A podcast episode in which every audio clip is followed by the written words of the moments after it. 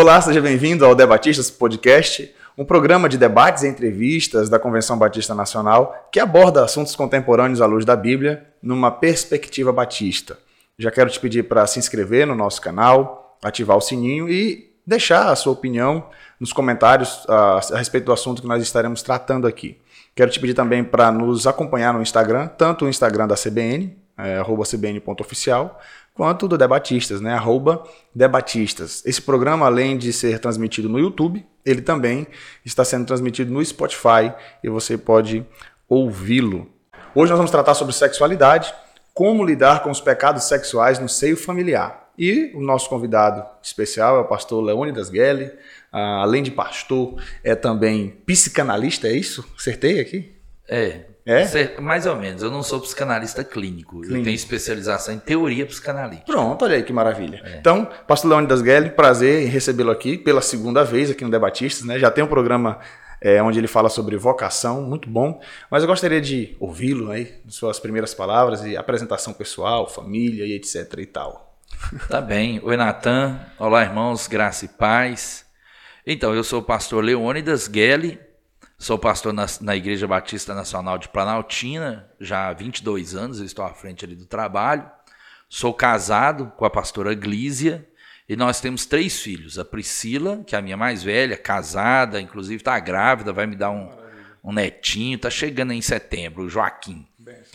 E tenho também o Gamaliel, que tem 17 anos, já, já está no seminário, já está falando em ser pastor, já está fazendo a formação teológica dele. E a minha caçulinha, que é a Mariana, tem 15 anos. Estou casado há 20, 24 anos, né? E a minha filha mais velha é a filha do coração. Benção. Glória a Deus. Então vamos lá. Ele já falou um pouquinho sobre a família dele. É, você está aí com a sua família acompanhando essa programação.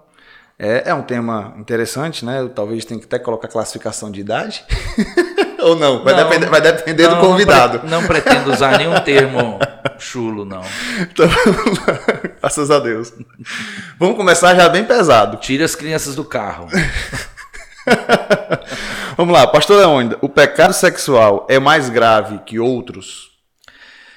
Então, não, né? Não.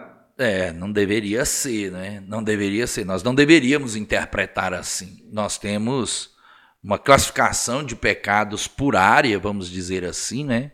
Então, os pecados sexuais, há uma série de pecados que envolvem a questão da sexualidade, como existem pecados, por exemplo, relacionados à questão da fala, a questão do dinheiro, por exemplo, a ganância ou a avareza, que são pecados que têm a ver com as posses, com o dinheiro, enfim. Então, um pecado não deveria ter essa classificação, ser é, pior do que outro, vamos dizer assim. Especialmente os evangélicos, que não adotam essa classificação de pecados mortais, pecados veniais. Nós não temos essa classificação. Mas é interessante, né? Porque essa é uma concepção.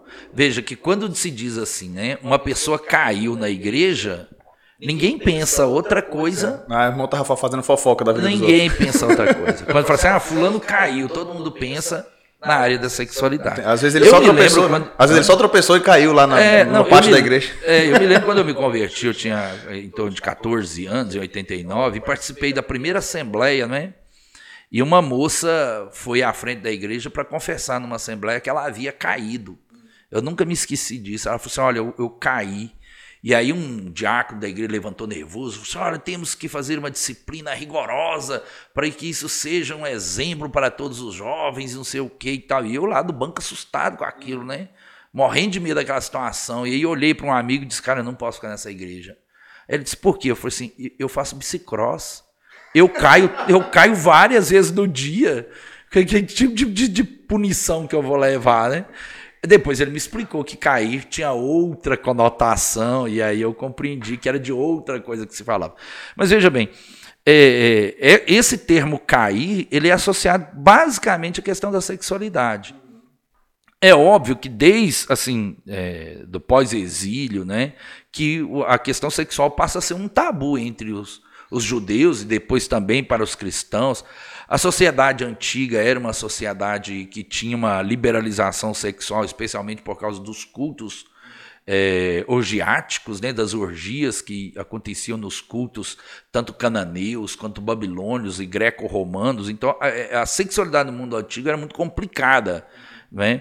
O Tertuliano, por exemplo, ele tem uma frase para falar da relação dos cristãos com os pagãos, e ele diz assim: é, é, os, nós cristãos, os pagãos, não dividem os seus bens com ninguém, só as mulheres.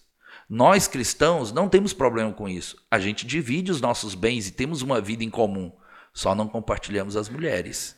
Então, essa era uma grande diferença entre os cristãos e os pagãos do, do terceiro século da era cristã. Talvez a questão sexual tenha a ver com essa, essa questão assim, do que há de mais profundo nas pessoas, da relação de se tornar uma só carne, é, é, de um fazer parte do corpo do outro, não é? Dessa cumplicidade que há nas questões sexuais e talvez por isso a gente olhe com muito mais é, seriedade essas questões.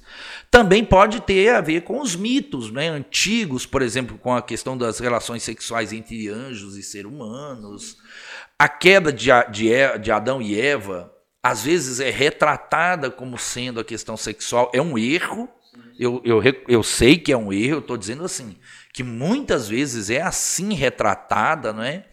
E quando é, é, Eva, Adão e Eva comeram o, o, o, fruto, uma das primeiras coisas que aconteceu é que eles ficaram, é, é, é os olhos deles foram abertos e eles viram que estavam nus, ou seja, perceberam os órgãos genitais um do outro, né? Então talvez tenha a ver com essas questões, esse tabu, né, que a gente tem com a questão da sexualidade. Mas ainda é um tabu. Os pais têm dificuldade de conversar com os filhos sobre esse tema, não só os cristãos, todos os pais, de um modo geral, ainda têm alguma dificuldade. Acho que melhorou, mas ainda existe mas eu não vejo nenhuma, nenhuma razão para a gente dizer assim, o pecado sexual é pior do que os outros. Não, não Talvez as consequências deles, por conta dessa construção social, tenha alguma, alguma questão, né? Ou não? Tipo assim, ó, não. a consequência de um pecado de uma fofoca parece que é mais facilmente perdoável do que uma fidelidade conjugal. Você não acha que as consequências, não necessariamente diante de Deus, tipo, Sim, diante entendo. de Deus os pecados. Socialmente, é, você está dizendo. Socialmente, é, você não consegue não. entender. Até porque para Jesus o adultério começa no pensamento. É. Parece que é mais fácil você perdoar um adultério de pensamento do que um adultério consumado na prática. Então, nesse sentido, já há uma certa diferenciação. É, mas você tem pecados que são crimes, né? Sim. E os pecados de, da, da sexualidade, nem todos podem ser é, classificados como crime, né? Por exemplo, a pedofilia Sim. é nitidamente não, um pecado é, da sexualidade e é crime. Agora, você pega o homicídio, por exemplo, sim, sim. é um pecado e é um é, crime. Não. As consequências são muito piores. É, mas eu não falo nem da consequência diante da lei, eu falo da consequência familiar mesmo, socialmente. Assim, mas eu entendo, e é, e é por aí que a gente quer caminhar de fato, que diante de é. Deus não, não pecado tem. é pecado. Pecado é pecado. Inclusive, ele estava mostrando lá, porque eu acho que os fariseus faziam essa distinção, né? Sim. né? Do, do, do, que era. Aquilo que era consumado é que de fato era pecado. Sim. E Jesus chega para nos ensinar que. É, os, os, judeus eles tinham muito assim a questão da obediência cega, né? Sim. O que, que é obediência cega? Eles acreditavam e obedeciam cegamente o que estava escrito. A letra ali. A letra. Uhum. Né? A obediência de Jesus ela é diferente. Uhum. Ela não é cega, ela é radical. O que, quer dizer isso? É que a obediência de Jesus tem a ver com a raiz. Então, assim, se o evangelho me transformou, então eu não preciso ter uma lei que me proíba de cometer um pecado ou alguma um, ou que me motive a uma virtude. Por causa da transformação pela qual eu passei, eu vou buscar a virtude e vou me afastar do vício. Maravilha. Algo, é. algo que Davi já, já tinha né, em mente. Salmo 51, ele está, eu sei que o Senhor não sagrada de holocausto de sacrifício, senão eu te daria. É. O que o Senhor quer é um coração quebrantado. Quebrantado. É, um coração Pronto. quebrantado e contrito o Senhor não desprezará. É. Então ele já estava entendendo que não era a letra da lei Pronto. por si só, mas a... É, essa mentalidade ela começa no Antigo Testamento, sem dúvida. Jesus é herdeiro das tradições do Antigo Testamento, não tem como dizer outra coisa. Mas vamos lá então. Ponto 2 aí. Como o cônjuge deve se portar ao descobrir que o outro está sendo infiel, seja na área da pornografia ou até mesmo um ato, ato consumado em si, né? Qual seria o seu conselho aí nesse sentido? Então, é, vamos dizer assim, primeira coisa, a questão da pornografia, né? É, a pornografia é um pecado que está muito mais relacionado ao homem do que a, a mulher, não é? É, é, tem mulheres que assistem pornografia e gostam, imagino, né? Mas esse é um pecado muito mais masculino do que muito mais comum entre os homens do que entre as mulheres. Em todo caso, a recomendação sempre é assim: é, é o diálogo, é, é, a conversa, é a mulher procurar o esposo, por exemplo, se for o esposo que estiver envolvido com pornografia, tentar compreender o que está acontecendo, porque hoje a pornografia é uma coisa disseminada, não é? Assim, nunca foi tão fácil, nunca foi tão fácil. Você tem acesso em todas as telas. A nossa sociedade, eu vou dizer assim, é, existe um termo erótico e um termo erotizado. São dois conceitos distintos. O erótico seria envolveria a questão da sexualidade sadia e o erotizado tem a ver com essa parte mais animal, mais irracional da coisa. A nossa sociedade, ela é uma sociedade erotizada, mas ela é erotizada a partir da tela e a partir dos cartazes. Se você anda na rua, por exemplo, você vai ver outdoors com homens, por exemplo, só de cueca. Ou vai encontrar mulheres, imagens de mulheres com, com, com lingerie, com roupas íntimas. Por outro lado, você tem isso na, na música, as mulheres se apresentam, tanto mulheres quanto homens, se apresentam com, com roupas sensuais, né? De, tanto homens quanto mulheres, não, isso não é exclusivo das mulheres, ambos né? Então você vê que a nossa sociedade é uma sociedade erotizada a partir do olhar. Né? Nós olhamos para a tela, olhamos para o cartaz ou, ou, para revista, seja o que for. Então, essa manifestação erotizada, ela é realmente um problema, porque ela não reflete necessariamente uma vida amorosa, uma vida, uma vida erótica. Veja bem, assim, talvez seja uma, uma situação para a gente dizer Hoje, desde 2018 para cá, que nós estamos discutindo um, tempo na, um termo na sexologia que é chamado de o apagão sexual. Quer dizer, os índices de pessoas que têm uma vida sexual ativa estão caindo entre casais. Então, por exemplo, a, a, a, em 2009, por exemplo, 2008, 2009, é, 87% do, dos homens casados diziam ter uma vida sexual ativa. Hoje isso é menos de 70%. Ou seja, que, que tem relação sexual ativa em casa, que são pessoas casadas. Então está havendo um apagão sexual entre casados e entre solteiros, mas isso não tem nada a ver com esse puritanismo, esse conservadorismo.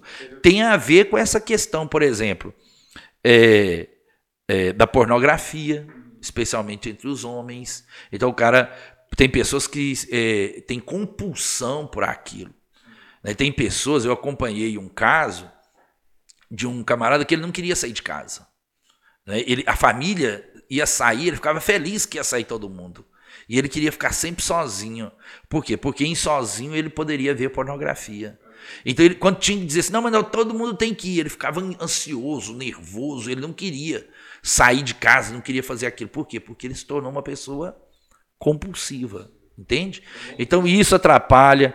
Tem a questão do trabalho também. Hoje o trabalho é extenuante, né? A gente não sabe mais que hora que trabalha. Todo mundo tem um horário de trabalhar, um horário não tem mais a separação entre trabalho e lazer, né? O cara acha que chega em casa, liga o celular e vai fazer um joguinho que tá tá, tá, tá divertindo, tá, e não tá, ele tá trabalhando, tá movimentando os algoritmos ali, tá contribuindo para aperfeiçoar o jogo. Então ele tá trabalhando, trabalho não remunerado. Então o trabalho hoje é extenuante, enfim, tem uma série de coisas.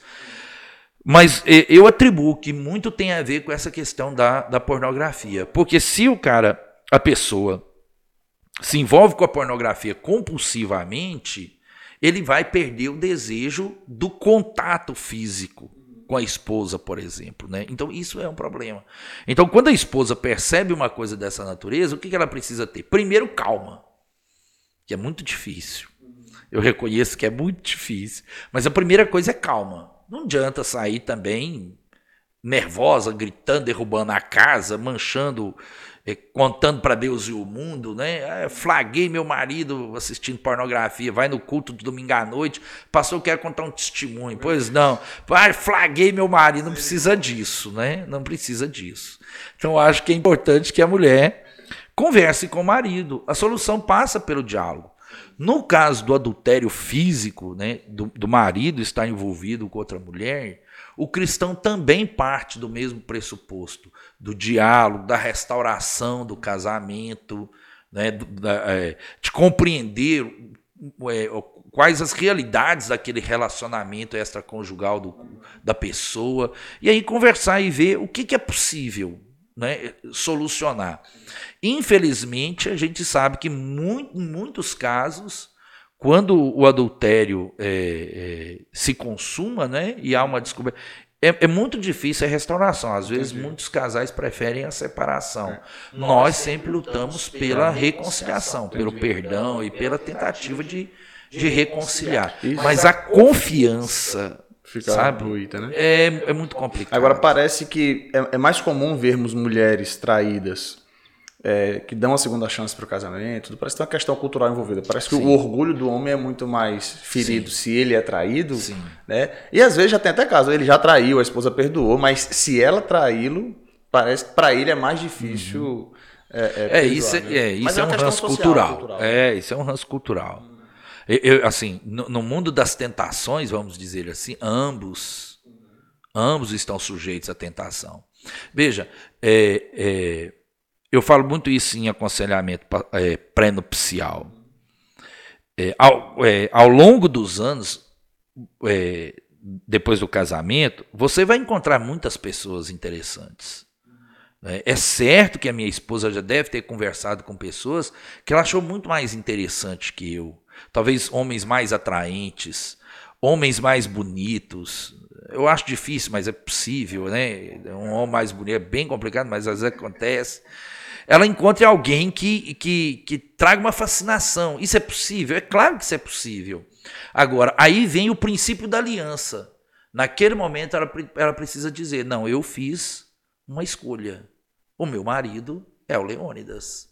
A mesma coisa o homem deve ter em mente. Vão aparecer outras mulheres interessantes, agradáveis, sorridentes, atraentes. Ora, é claro que vai. Mas é nesse momento que o homem precisa ter, olhar para aquela situação da tentação e dizer: não, eu fiz uma escolha, é a minha esposa. Então, assim, essa nesse universo da tentação, é claro que pode acontecer homens e mulheres, mas é preciso ter esse coração. É, ter é, esse equilíbrio, reconhecimento sim, da aliança. Sim, não, sim, com certeza. E fugir da tentação. Maravilha. Bom, então a gente falou aqui sobre o pecado sexual de maneira geral. Falamos sobre o pecado entre casais, né? O pecado sexual entre casais. Agora eu gostaria de falar nesse relacionamento entre pai e filho, como lidar com uma situação como essa, onde quando os pais descobrem que de repente os filhos estão mantendo relação sexual antes do casamento. Parece que para alguns se tornou até natural, alguns pais parece que acham que o pecado da homossexualidade, por exemplo, é mais grave do que o pecado sexual de modo geral, por exemplo. Né? Pra, ele quer que o filho dele seja hétero, independente se está cometendo se, se, a relação sexual ocorre agora ou no casamento, etc. Mas a grande questão é como lidar com isso. O senhor que é pai aí é, e de filhos adolescentes também, uhum. como lidar com uma situação como essa, com tantos adolescentes mantendo a relação sexual antes do casamento? Então, é, é, os cristãos de um modo geral precisam ter uma formação sexual em casa, não é? Os pais precisam falar disso, explicar para os filhos sobre isso, explicar sobre a questão é, do desejo, explicar a questão das consequências, enfim, é preciso que os pais tenham esse diálogo. Agora, é preciso reconhecer também que para os adolescentes é, é tão difícil quanto é para qualquer pessoa. Porque os filhos vêm de uma fase de latência, né?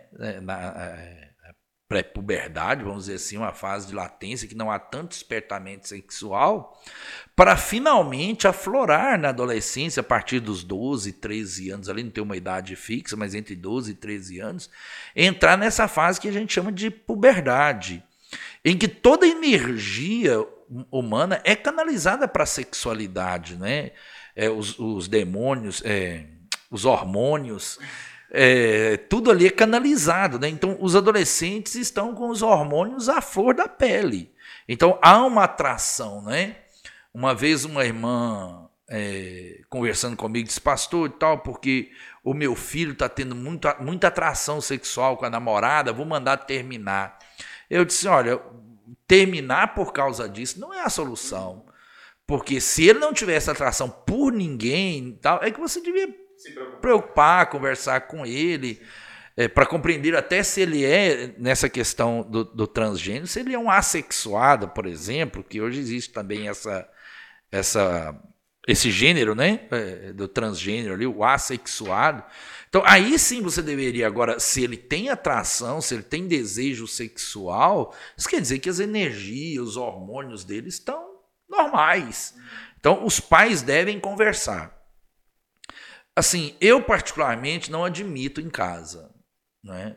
Como não admito muita coisa. Então, por exemplo, se vai alguém na minha casa, eu faço lá uma festa lá, chega um parente meu que fuma, eu peço que não fume na minha casa. Se bebe, eu peço que não beba na minha casa. Eu não compro bebida para dentro da minha casa e peço que não beba. Então, são princípios que eu adotei que eu falei, não, na minha casa eu não quero essas coisas. Então, a mesma coisa é isso. Eu não quero que o meu filho ou minha filha tenha relacionamentos sexuais porque eu considero pecado, como não quero que eles cometam outros pecados. Mas eu acho que isso passa pela educação sexual, passa pelo diálogo, pela abertura, pela franqueza, sabe? Às vezes os pais têm um tabu, têm uma dificuldade, mas não, mas nós precisamos superar essas dificuldades e precisamos conversar francamente com os nossos filhos, sabendo que para eles é tão difícil quanto foi para nós e quanto é para nós nós ainda temos um agravante em, em relação a, a, a, gerações anteriores. Que em gerações anteriores as pessoas se casavam muito mais cedo. Então a minha avó, eu acho que ela casou com 14 para 15 anos. Hoje, você vai deixar sua filha casar com 14 anos, 15 anos? Não vai. A minha filha não vai casar com 15 anos. Até porque o mercado de trabalho está muito competitivo. É exatamente. Ela precisa, hoje é muito né? mais complicado. Então, assim, e hoje, na minha geração, por exemplo, já se casava um pouquinho mais tarde, mas também um pouco mais cedo em relação a essa. Então, eu não casei com 14, com 15, mas casei com 23, 24. É o meu caso, casei né? Já uma, um, ali. Hoje os jovens estão querendo casar com 28, 30. Depois, Percebe? Não é só depois da graduação, é depois não da é pós-graduação. Depois da pós, depois do concurso, concurso depois da estabilidade depois de ter comprado um apartamento. Hoje é uma situação muito mais complicada. Então, assim, a gente tem que compreender que isso é uma dificuldade para eles, tanto quanto é para qualquer outra pessoa. Então, nós precisamos tratar isso com clareza, é, com conversas francas, com conversas sinceras, demonstrando para eles que isso não é o propósito de Deus. O relacionamento sexual antes do casamento não é o propósito de Deus. É óbvio que isso é uma linguagem cristã a, a, a, secularidade, a secularidade não pensa isso. E também é importante que a gente comece a perceber que chega um determinado momento que você não domina mais o seu filho. O seu filho vira um adulto.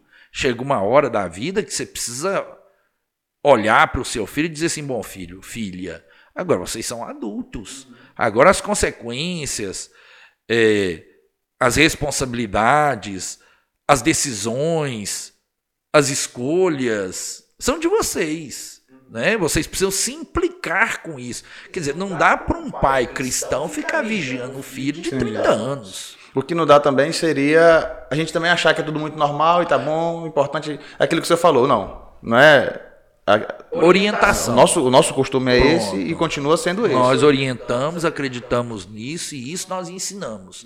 Mas eu entendo também que chega uma hora que o seu filho ou sua filha pode escolher não ser cristão ou, ou não ir à igreja.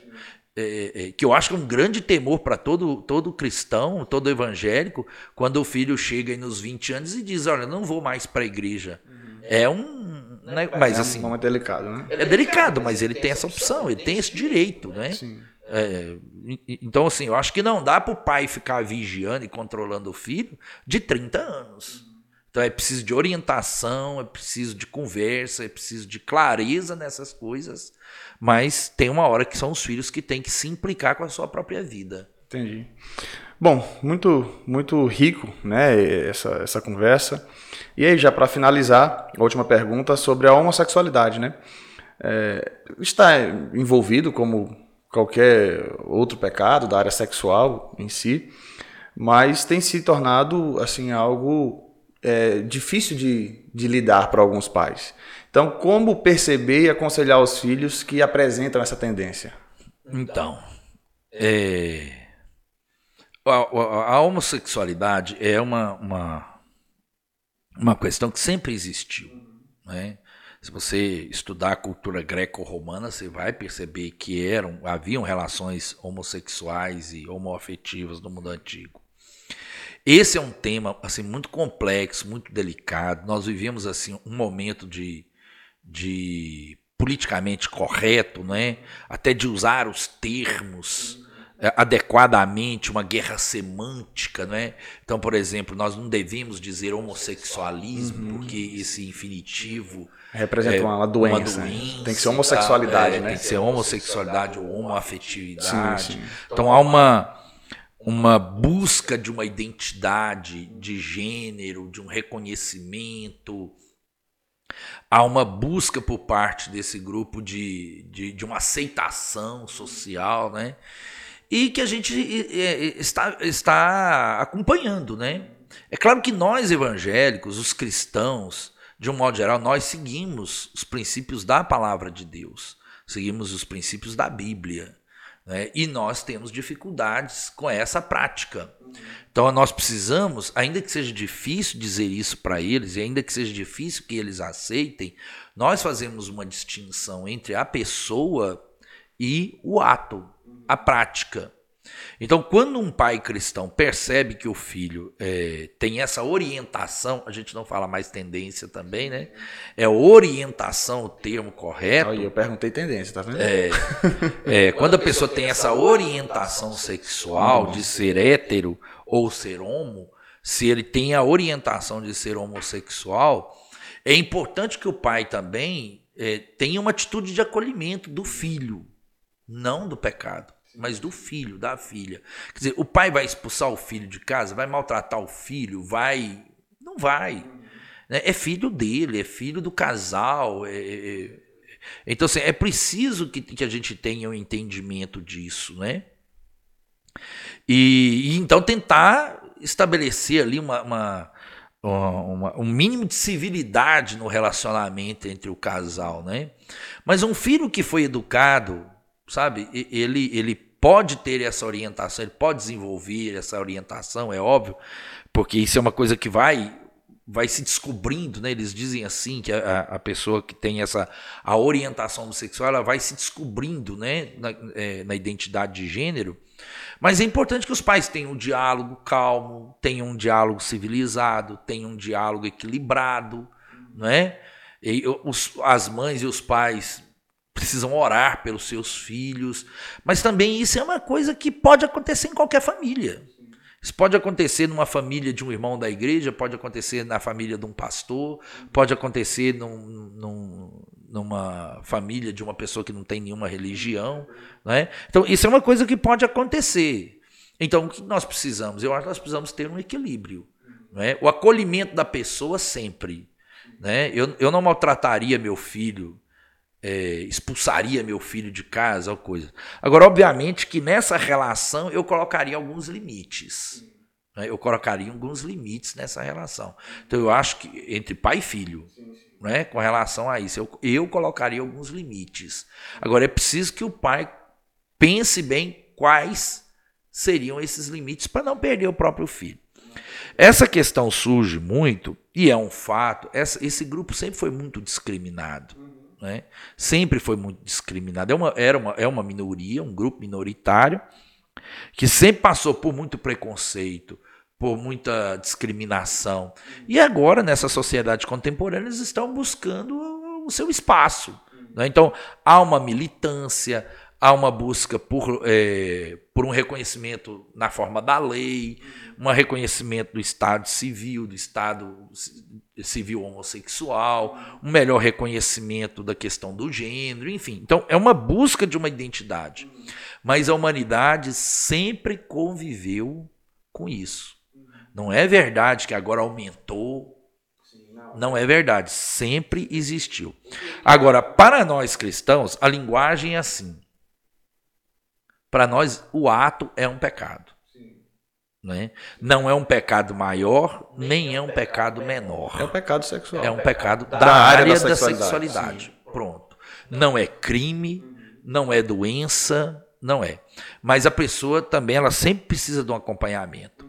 Então, se a pessoa, por exemplo, é transgênero e é um homem que deseja, se identifica com o gênero feminino, né? E, e, e vai virar uma mulher é, transexual, como diz, né? Então, assim, ela não faz essa cirurgia de qualquer jeito. Ela tem que passar por avaliação médica, ela tem que passar por avaliação psiquiátrica, tem que passar por, por acompanhamento psicológico. Né? Por quê? Porque essa mudança implica não só em mudar um órgão, e se não, não implica só em mudar um sexo, implica numa compreensão daquela pessoa no, no seu convívio social. Né? Então, tudo isso tem um acompanhamento. Então, não existe, desde 99, a gente sabe, os conselhos de psicologia rechaçam qualquer tratamento de cura gay, não existe isso, né? Mas, obviamente, que o filho pode fazer um acompanhamento, ou para identificação, ou para rompimento com aquilo. Porque às vezes o filho tem uma orientação sexual, mas ele não deseja aquilo, ele não quer aquilo. Né? Então ele pode fazer um acompanhamento, não para cura. Essa questão, como o senhor falou, da, eu, eu acredito que. Isso é uma visão minha, eu gostaria de, de ouvir a sua também. É, esse termo, e que tantos testemunhos que a gente ouviu de pessoas, não, porque eu era homossexual e Deus me libertou e tal.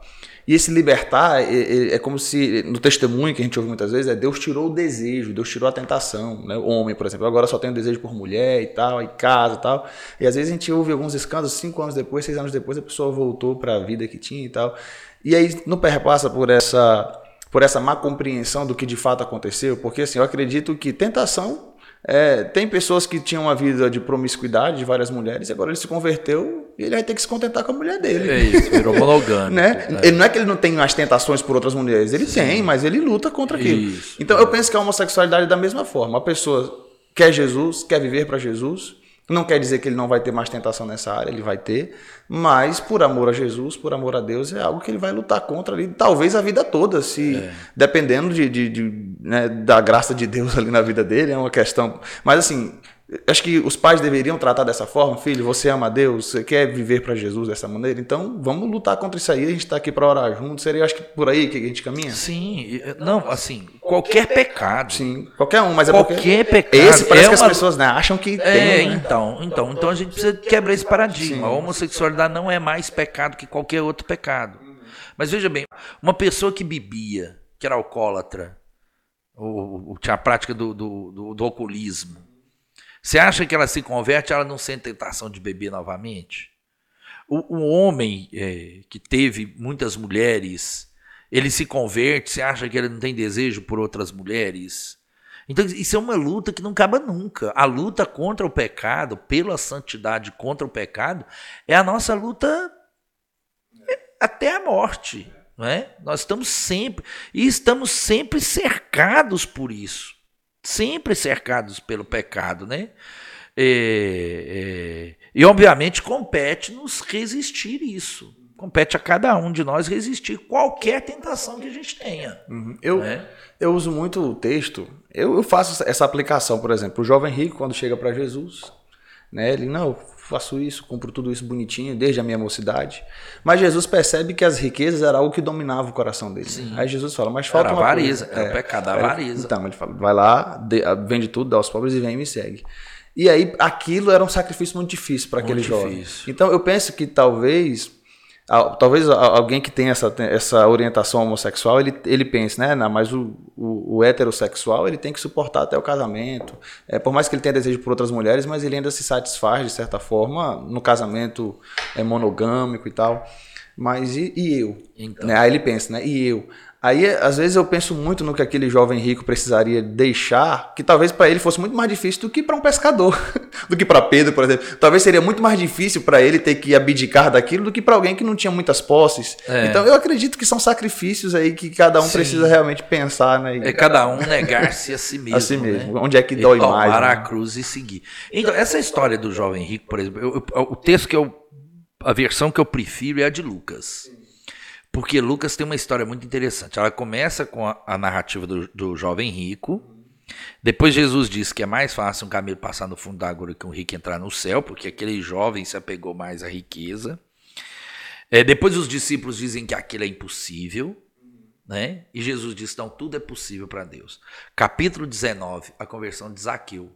Quem era Zaqueu? Está no capítulo 18. E aí vem capítulo 19. O que, que é? A conversão de Zaqueu. Zaqueu era o camelo que passou pelo fundo da agulha. Então você não compara o jovem rico com os pescadores. Você compara o jovem rico com o Zaqueu. Zaqueu tinha riquezas e as mesmas tentações do jovem rico.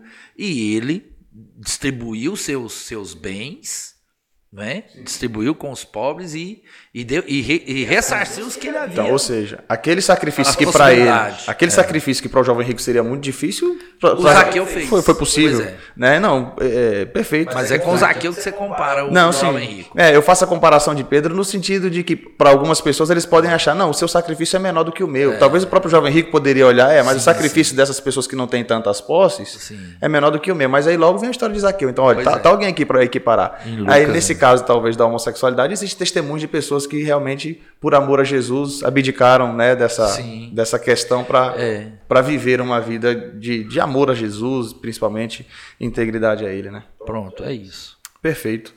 Bom, pastor Leônidas, muito obrigado. Obrigado por aceitar o convite de, de um tema tão delicado, né? Delicado. Assuntos muito delicados aqui a, a, a serem tratados mas presente, né? Talvez a, a, nossa dificuldade como cristãos evangélicos e que temos tantas pessoas padecendo disso é que a, a mídia a gente, eu percebi até sua dificuldade de usar esse termo secular, né? Que a gente não gosta de fazer essa separação. Né? É. Né? Mas a mídia não cristã fala tanto, né? Apresenta tanto o seu viés, a sua ideologia, às vezes a gente fica assim preocupado de tratar temas assim, e às vezes o nosso povo fica e agora, né? Como a gente vai vivenciar isso, ou lidar com situações como essa, que é presente isso. nas casas, nas famílias. Então, muito é, obrigado. E, todas essas questões sexuais são realidade nas nossas famílias. São realidade. Precisamos discutir. Por mais delicado que o tema seja, né? Tem que discutir com clareza.